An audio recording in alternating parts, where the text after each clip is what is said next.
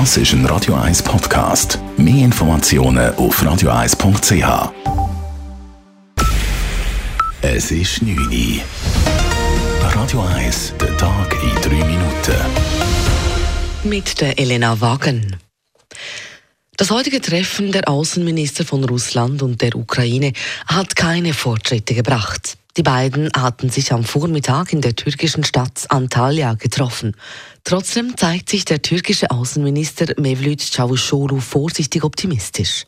Aus Antalya berichtet Türkei-Korrespondentin Anne Pollmann.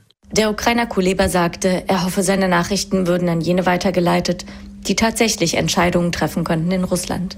Damit meint er unmissverständlich Putin. Wohl die wenigsten haben mit konkreten Entscheidungen hier in Antalya gerechnet. Zelensky selbst hatte gestern etwa gesagt, Entscheidungen können nur bei einem Treffen zwischen ihm und Putin fallen. Doch ein solches Treffen wirkt auch nach heute erst einmal nicht wahrscheinlicher. Aus Antalya, Anne Pollmann. Derweil sind die Luftangriffe auf die ukrainische Hafenstadt Mariupol offenbar auch heute weitergegangen. In der Nähe eines Wohnhauses sind laut dem Stadtrat Bomben abgeworfen worden. Die tschechische Universität in der Nähe des Stadtzentrums sei getroffen worden. Angaben zu Opfern gibt es nicht.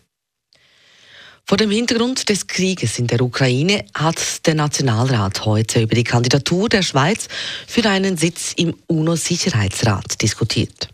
Die SVP hatte in einem Vorstoß verlangt, diese Kandidatur der Schweiz zurückzuziehen. Der Sitz im Sicherheitsrat sei nicht mit der Neutralität vereinbar. Außenminister Ignazio Cassis hingegen verteidigte die Kandidatur. Die Themen des UNO-Sicherheitsrats würden auch die Schweiz betreffen. Deshalb sei die zeitlich begrenzte Mitgliedschaft der Schweiz wichtig. Man muss am Tisch sitzen, um mitzugestalten. Ein Sitz im Sicherheitsrat macht genau das.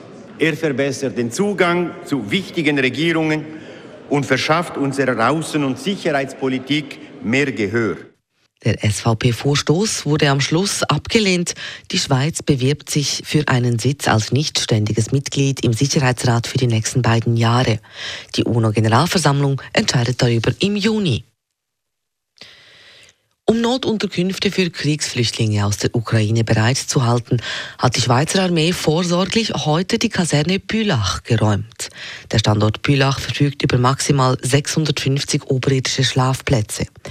Die bisherigen Nutzer, eine Rekrutenschule und eine Offizierschule, wurden kurzfristig auf andere Unterkünfte verteilt.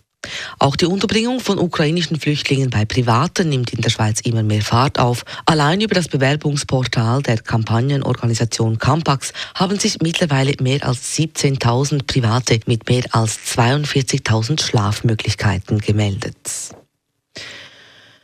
Im Schatten des Krieges in der Ukraine steigen in der Schweiz die Corona-Zahlen weiter in die Höhe. Bei einer hohen Reproduktionszahl von 1,28 wurden dem BAG heute gut 32.000 neue Ansteckungen gemeldet. Das sind knapp 10.000 mehr als vor einer Woche. Die Auslastung der Intensivstationen bleibt dabei allerdings im Moment stabil. Heute, wie auch vor einer Woche, wurde eine Besetzung von rund 74 Prozent der Intensivbetten gemeldet. Radio 1, Wetter. Es gibt auch morgen wieder einen wunderschönen sonnigen Frühlingstag. Bis dahin steht jetzt uns aber eine kalte und klare Nacht ins Haus. Morgen Morgen gibt es ein paar Nebelbänke, die lösen sich dann aber ganz schnell auf.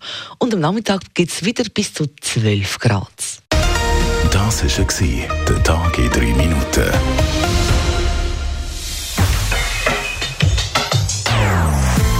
Non-Stop-Musik auf Radio 1.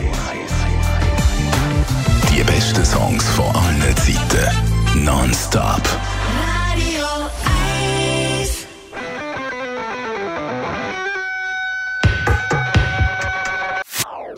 Das ist ein Radio 1 Podcast. Mehr Informationen auf radio1.ch.